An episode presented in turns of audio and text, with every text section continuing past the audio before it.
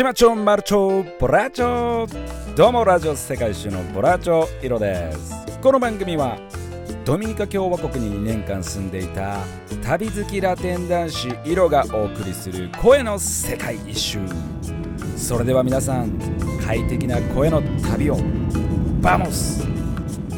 どうもこんにちは。今回はですねカンボジアプノンペンで見たこんなに小さい子が働くのかということでちょっとお話ししていきたいと思います。はい。プノンペンなんですけれどもね首都なんですけどまあね空港もめちゃくちゃちっちゃいとで中心なんかはねそこそこ栄えててで高層ビルなんかもね当時立ち始めてて今なんかすごく栄えてるんじゃないかなと思うんですけれどもね、まあ、そんなプノンペンだけれどもちょっと郊外に外れるとまあなんもないと。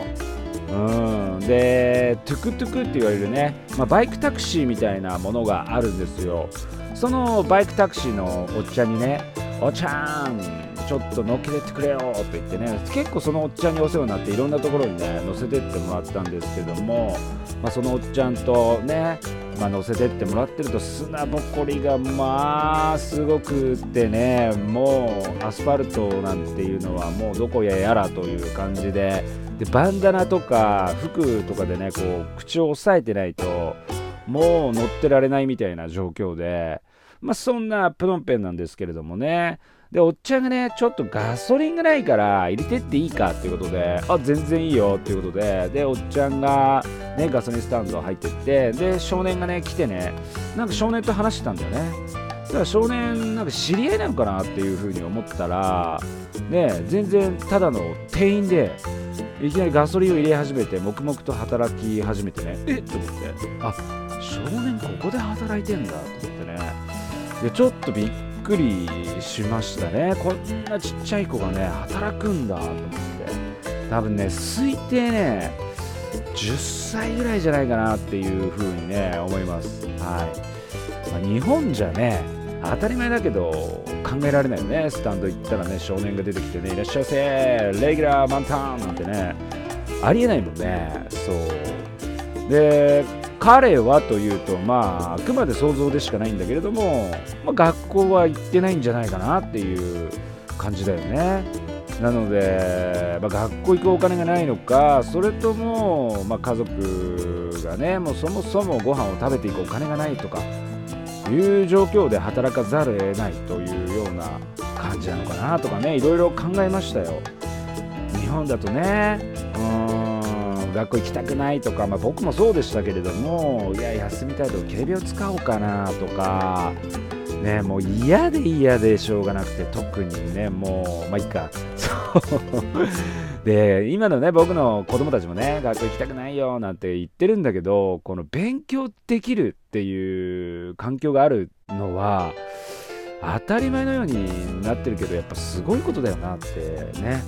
思いますよ。彼らは勉強したいって思ってるかもしれないんだけどもすることができない。ねえ。ね本当にね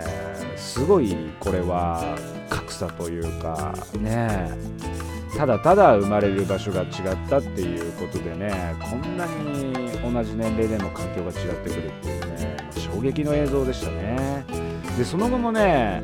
ちょくちょく回ってたんですけどもやっぱり働いてる子たちを見かけたのでカンボジアのプノンペンでは当時ではあのちっちゃい子たちが働くっていう状況はまあスタンダードというか普通の状況だったのかなというふうにね思います。まあ、物を売ってくる子たちもねたくさんいましたしお金くれってねストレートでね言ってくれる子たちもいましたし嫌だよって言ってね、まあ、そんな子たちにはね ちょっとからかって遊んでたりしてるんだけどそうなんかああいうのってなんか賛否両論あってあげたくなっちゃうけどまあなんかちょっと飴でも買いなよとかお菓子でも買いないよってちょっとだけでもあげたくなっちゃうんだけどあげるとやっぱり彼のためにはならないと自立を促していかないからっていうようなね意見もあるし少しぐらいになったらいいんじゃないのとか僕らは持ってる者たちが分け与えるんだしっていうようなね意見もあるしね。まあその辺はね難しいところなんですけどもね。なんか話によるとね親がねこう働かずに子供たちを使ってああやって物を売ったりとかね物乞いしてお金もらったりとかしてまあ、それで生活をしているみたいなねもうとんでもないね不労所得を得ているっていうね 親たちが、まあ、そういう親たちもいるというね、まあ、これはあくまでね都市伝説だけどまあ、実際そうな気もするけどね。働かずに子供たちをたくさん産んで子供たちにお金を持ってこさせるみたいな人たちも、うん、いそうだなという感じはするんだけどだから子供たちもそういったね楽な働き方というか、まあ、そういう働き方ってあるんだなっていうかそれが当たり前だなと思って育っていくとまたそれを自分たちの子供たちにやってっていうような風になっていくのでやっぱりなかなかこの生活状況が変わっていかないということでね。まあ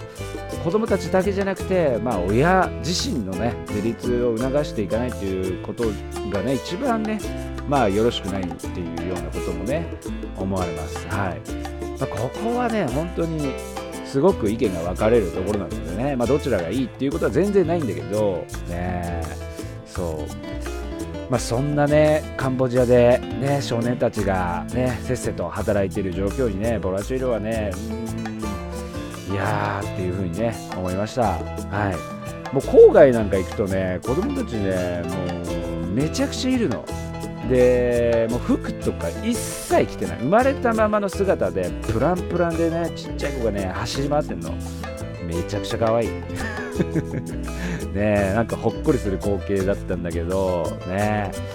まあ今はねどうなんだろう。めちゃくちゃ発展してそうな気もするんだけれどもね。うん。まあそんなねプノンペンで見た思い出の1ページでした。はい。まあ日本という環境でね僕たちはいかに恵まれてるかということをね今一度ね忘れずに日々過ごしていきたいなと思います。はいということで今回はですねカンボジアプノンペンで見た少年についてお話ししていきました。それではまた次回お会いしましょう。お相手はボラーチョイロでした。 Hasta mañana。Chao chao。